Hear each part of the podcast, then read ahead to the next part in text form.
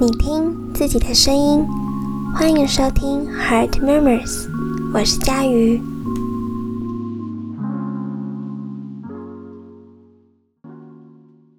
大家上周过得还好吗？今天想要跟大家分享的议题还蛮特别的，是我前几周跟一个朋友之间的对话，我觉得是蛮发人深省的议题。所以也就沉淀了一下，整理出来可以跟大家分享。那位朋友呢，某一天就突然问了我一个问题，他说：“佳宇，逃避可不可耻啊？我可以逃避吗？”大家好像常常在别人面临一些事情的时候，好意的鼓励他人说：“不要逃避呀，要正视自己的问题。”所以说逃避。本身是不好的吗？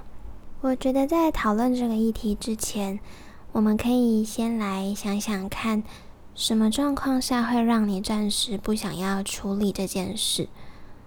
我想，通常这件事应该是棘手的，或者是它不是你很喜欢的。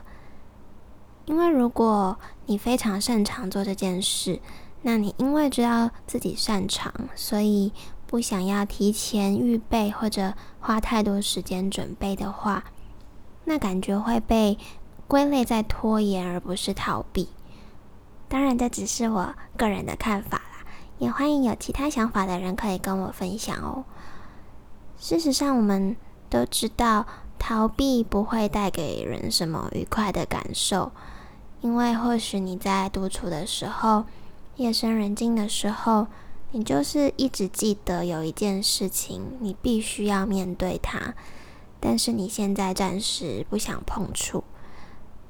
之前曾经在频道上有跟大家分享过，我觉得我算是一个还蛮会规划时间的人，所以当我在面对许多任务的时候，我会提前计划一下每一天该处理到什么程度，才不至于让自己。嗯，在截止日期的时候很慌乱。我深深的相信一句话，就是我看起来之所以可以毫不费力，那是因为我一直很努力。那这样子的我也会逃避一些事。诶，我那位朋友在跟我谈论他面对的问题的时候，我立马就想到很多我逃避的例子。那我这边就跟大家分享一个。我国小的时候，班上曾经有同学算是被霸凌，但具体来想，他到底做错了什么吗？我真的想不到。甚至我也必须说，当时我还蛮喜欢那位同学的。可是就是在老师有意无意的推波助澜之下，那位同学好像就在班上被归类到一个比较弱势一点。或者直接说，就是他被霸凌了。当时的我，因为经历了上一个阶段被排挤的经验，所以我好害怕那样的事又再一次沦落到我身上，所以我漠视了当时他的处境。虽然并没有跟着起哄啊、笑他、揶揄他，但我的漠视也是一种霸凌。我一直把这件事情放在心上，而且非常过意不去。或许是因为我也曾经有过那样的感受，所以我就很难原谅自己，怎么会没有勇气去帮助他，没有勇气替他说话。高中的时候，我有机会刚好又与这位朋友一起在某个团体中见面。我很开心可以再次遇见他，但同时我也非常难过，心里难过心里的那一关，就是我好像一直在自我控告，我觉得我好坏，我以前这样对待他，可是他毫不在意的跟我叙旧，于是我心里就萌生出一种，我是不是应该要跟他道歉的这个想法，但是逃避来了。因为我害怕被指控，我害怕尴尬，所以我一直逃避，甚至也逃避面对他。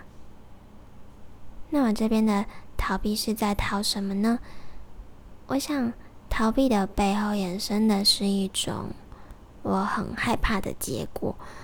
我害怕，如果我道歉了，他不原谅我；如果我道歉，他觉得我很假，怎么办？或者又再一次掀起他的伤痛。但假设要我现在对当时的自己说些什么，我觉得我不会跟自己说：“嘿，你不要逃避，你做的事就应该要面对它。”我觉得我不会这么说。因为我深深的明白，当时的自己在那样的强烈自我控告之下，我是没有办法做到道歉的这件事的，因为我真的还没有准备好。但我也不知道什么时候可以准备好，或者什么时候才算准备好。但我一点都不想对自己那么暴力，要一个还没有准备好的孩子去承受道歉的那种害怕。当然，我后来还是有鼓起勇气道歉，我也很高兴他愿意原谅我，所以我们现在的关系还是很好。我也非常庆幸当时，嗯，我跟我身边的朋友提起这件事情的时候，没有人告诉我不要逃避，没有人说出这句话。我认为逃避本身不是不好的，它让心里还在动摇。还没有稳固的那个情况下，可以暂时先不要受伤，或者暂时不要那么焦虑。真心的道歉是非常需要勇气的，而我觉得那是急不得的事情。我记得当时那位朋友问我逃避这件事可不可耻的时候，我的回应是：逃避本身是一种防卫的机制。嗯，它帮助我们在面临巨大的冲击或者烦恼的时候，不至于马上被崩坏。但那件巨大的事情到底要多大才是合理的？或许我们每一个人的感受，每一个人心里可以承受的最大值都不一样。你感受的跟别人感受的不同，那我们怎么可以？很随意的就叫大家叫别人不要逃避，赶快去面对呢。但如果你意识到了自己现在正在逃避，无论是什么事情，或许是或许是跟升学相关，或许是跟人际处理相关都好，你能意识到自己的逃避，到开始正视它，开始想办法解决它。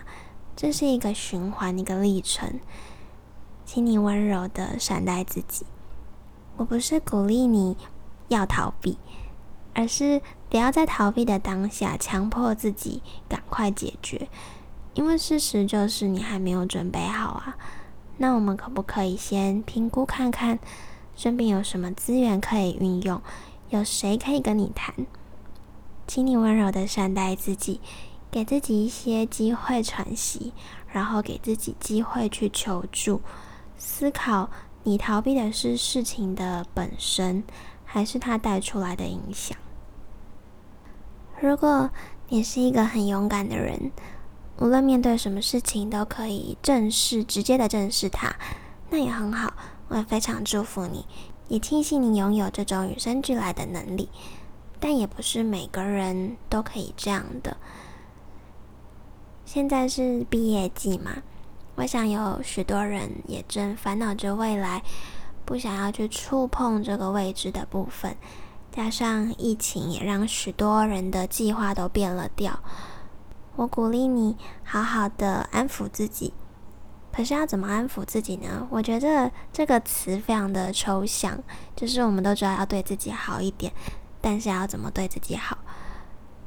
我觉得你可以细数一下过去每个阶段自己做了什么，有努力的也好，有偷懒的也好，请你细数每个片刻你为自己很努力奋斗的样子。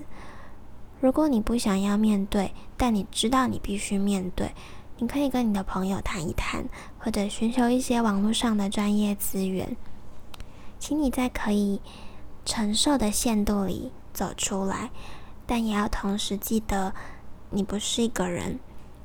想想许多今年跟你一起毕业的学生，都在面临跟你一样的处境，一样的害怕，一样的焦虑，一样会被人说你是不是在逃避？